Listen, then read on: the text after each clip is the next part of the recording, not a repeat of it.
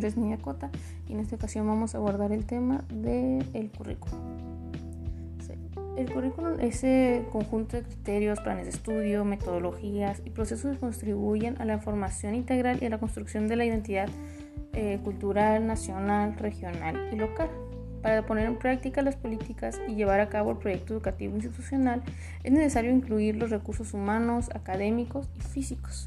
Podríamos eh, decir, como afirma Giovanni Gianfrancesco en un libro curricular y plan de estudios del año 2004, este autor nos dice, el currículum es el conjunto de principios o fundamentos antropológicos, axiológicos, formativos, científicos, epistemológicos, metodológicos, sociológicos, psicopedagógicos, didácticos, administrativos y evaluativos que inspiran los propósitos y procesos de la formación integral de los educandos en un proyecto educativo institucional que responde a las necesidades de la, de la comunidad.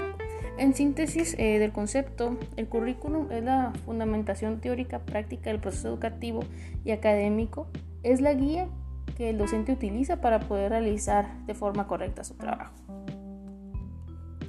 En ella lo que se pretende hacer eh, son eh, los contenidos que se deben de trabajar, las sugerencias de cómo hacerlo, la evaluación, las formas de evaluación, entre otras cosas. Todo lo referente a la teoría del currículum siempre está sujeta a diferentes concepciones de autores, eh, la concepción que tiene cada autor sobre el currículum. ahora vamos a ver los tipos de currículum. Dice, currículum formal es aquel que ya está escrito y que viene completamente detallado, en, es la guía de toda práctica educativa.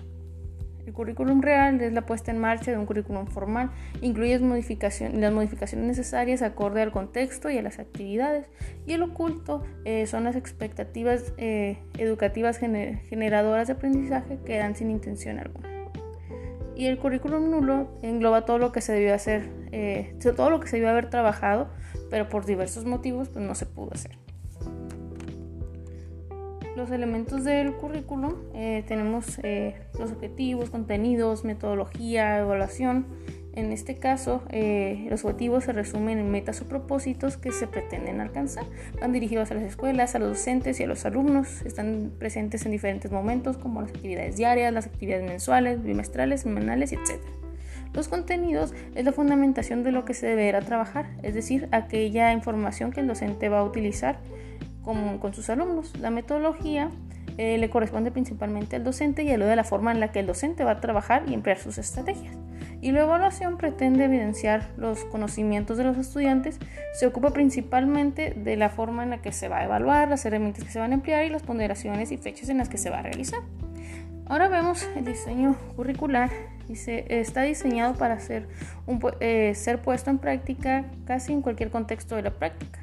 Eh, siempre va a haber algo que modificar. Esto se le conoce como adecuación curricular. Esta modificación existe para reemplazar aspectos que no son viables por otros que, que sí lo son. Eh, las características del diseño curricular podemos ver que es lo más amplio y abarcable posible considerando todas las variables que influyen en la aplicación del currículum. Permite dejar en libertad lo que se va a aplicar y hacer las modificaciones necesarias, modificaciones que están relacionadas con el contexto escolar, la infraestructura, con las necesidades de los alumnos, con las herramientas que tiene el docente a la mano y las características de nuestros alumnos. El diseño curricular no explica eh, cómo elaborar la fundamentación pedagógica. Además es acción ya que constituye un proceso de, elaboración y el resultado, porque de dicho proceso quedan plasmadas en documentos curriculares las formas de ponerla en práctica y evaluarla. Eh, nos dice que revela la, metodología, las acciones y el resultado del diagnóstico, estructuración y organización de proyectos curriculares. La evaluación de un currículo puede ser visto como una receta, como unos pasos a seguir, como una metodología.